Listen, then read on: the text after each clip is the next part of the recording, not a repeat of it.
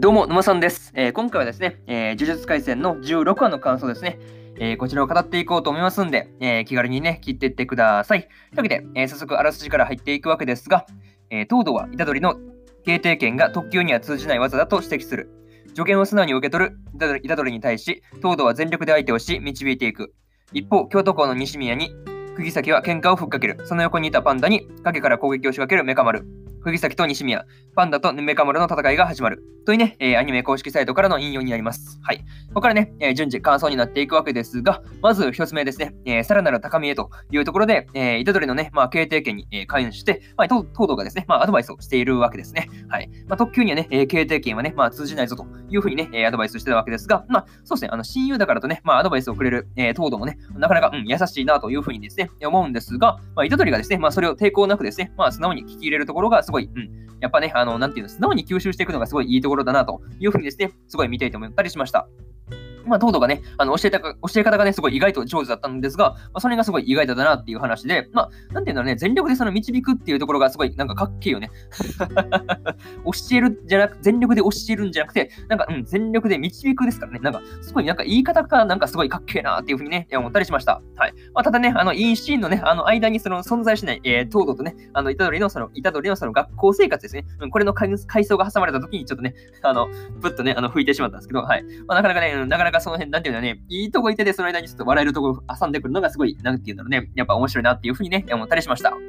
えーこれが一つ目の感想である、えーさらなる高みへというところですね。はい。で、次は二つ目になるんですが、えーパンダ VS メカ丸というところで、えーパンダ先輩とですね、えーメカ丸の間で、まあ、バトルが、え勃発していたわけですが、まあ、なんていうかね、まあ、あの、思ったんですけど、あの、メカ丸のその技名ですよね。うん、この辺がすごい中二感全開ですごい、うん、好きです。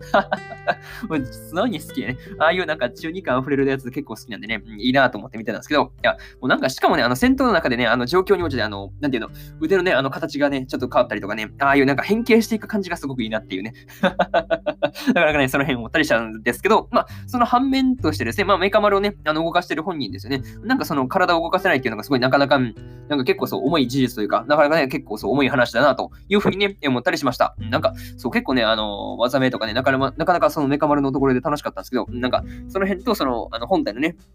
まあ、動かしてるご本人がね、まあ、動けないっていうのが結構そうですね、なかなか、なんていうの、じなんていうんだろうね、なかなかその、なんていうの、明るい感じと暗い感じのなかなかそのギャップですよね。なかなかこの辺が結構見てて、なんかね、なんなんとも言えない感じかなっていうふうにね、思ったりしました。はい。なかなかね、ちょっと言葉にするのが難しかったんで、うんーんって思った方もおると思うんですけどね。はい。まあ、ちょっとね、なんかそういうことを思ったりしました。自分でもちょっとよくわからんみたいな感じですね。はい。まあ、その辺は置いといて、えーあとはね、あの、アルティメットキャノンあったじゃないですか。うん。あこのところで、あの、車線にね、あの、車線にその釘先がいるからって言ってね、あの、避けないパンダ先輩ですよね。うん。これがすごい、やっぱ後輩思いなところがね、出ていて、すごいやっぱいい先輩だなというふうにですね、えー思ったりしました。はい。えーこれが、えー二つ目の感二つ目の感想である、えーパンダ VS メカ丸というところになります。はい。で次は3つ目ですね。えー、2人の間に芽生えたものはというところで、まあね、戦いに決着がついたタイミングでのね、あの、パンダ先輩とですね、あの、メカ丸の会話ですね。なんか、この辺がすごいなんか見ていて泣けるというか、なかなかね、うん、ほんまあ泣ける、泣けますね。結構泣けるなと思ったんですけど、まあ個人的にね、あの、メカ丸がね、あの、京都校のみんなのところに、その歩いていくシーンですよね。あの、暗いところから光に踏み出していくっていうね、ああいう、ああいうなんか、ああいうなんか、なんて闇から光に踏み出していく、ああいう描写結構好きなんで、ああ、いいなーっていう風にね、見てたんですけど、なんか、その中でですね、あの、京都校のメンバーの中で一番最初に、その、ミワがね、ミワがその映ったところっていうのが、なんか、なんか、うん、波動をなんか感じしたね。なんか何やら波動を感じたぞ、ムムって感じですね。そう、ムムってなんか波動を感じたなっていう風にですね、思ったりしました。うん。なんかこれは、うん、なんか、ようなというふうに思ったりしました。はい。まあ、メカ丸のことをですね、まあ、あとはそうですね、話一旦戻して、そうそうそう。メカ丸のことをですね、まあ、手伝うといった、えーパンダ先輩にですね、まあ、本体の様子を見て、そのね、あの、まだ手伝うと言えるかですね、まあ、これを聞かれた時の、あの、パンダ先輩のですね、あの、パンダだぞっていうね、そうそうそう、あの辺返すのがすごいなんかね、うん、良かったなっていうか、なんか好きですね。なんかそうそうそうそう。いや、まあ、人の外見確かにとやかく言えるかってところがすごいなんか、そうですね、なかなかそう、あ、そう返すって、なんか、そうですね、なかなかこの辺の、なんていう役回りはすごい、なんか、そうですね、パンダ先輩以外じゃできないんですよね。うん。そう、なかなかその辺があって面白かったなというふうにえ思ったりしました。はい。まあ、ここからですね、あの、パンダ先輩とそのメカ丸ですよね、がなかなかどんどん仲良くなっていく感じだなというふうにね、え思ったりしました。えこれがですね、え3つ目の感想である、え2人の間に芽生えたものはというところになります。はい。えー、そうですね、最後にというパートに入っていくんですが、相変わらずですね、あの、釘先の、えー、煽りスキルですよね。これがすごい高すぎるなというふうにね、えー、見ていて、謎にね、あの、感心したわけですが、まあ、一番笑ったのがですね、あの、メカ丸のことをそのペッパーくん言うのね。そう、ペッパーくんっていうところがすごいね、あの、一番そこら辺笑ったなっていうところですね。うん。まあ、本当面白いです。なんか相変わらずその煽りスキルがすごい高くてね、うん、毎回毎回笑っちゃうんですけど、いや、いいっすよね。ああいう煽り系の、なんか、そうですね、ちょっと口悪い感じがいいっすよね。なんかね、そうそうそう。なかなかそういうキャラいい。で結構そう好きなんで、結構そうですね、いいなというふうに思ったりしました。まあ、そしてですね、あのパンダ先輩がその薬科学長からですね、あの生み出されたその樹害ですよね、だったっていうのがすごい意外だったんですけどね、うん、あ中にその人が入ってる感じではないというのが、あなななるほどねっていう感じですね。そうなんか確かにそう、樹害に関しての確かにね、あの辺は2話で出てましたからね、うん、あなるほどそういうところだったのかっていうところがなんかね、繋がった感じがあって、あーってなんかそう、なんか勝手に納得した感じですね。うん、まあ、だってでもね、あの普通1つしかない核が3つあるっていうのは結構そうですね、汎用性高いですね。切り替えできる分結構そうですね、なんか、うん、便利だなっていうふうにね、思ったりしました。ました。まあ、果たしてね、まあ、そうですね、まあ、えー、メカ丸がね、まあ、リタイアしたわけですが、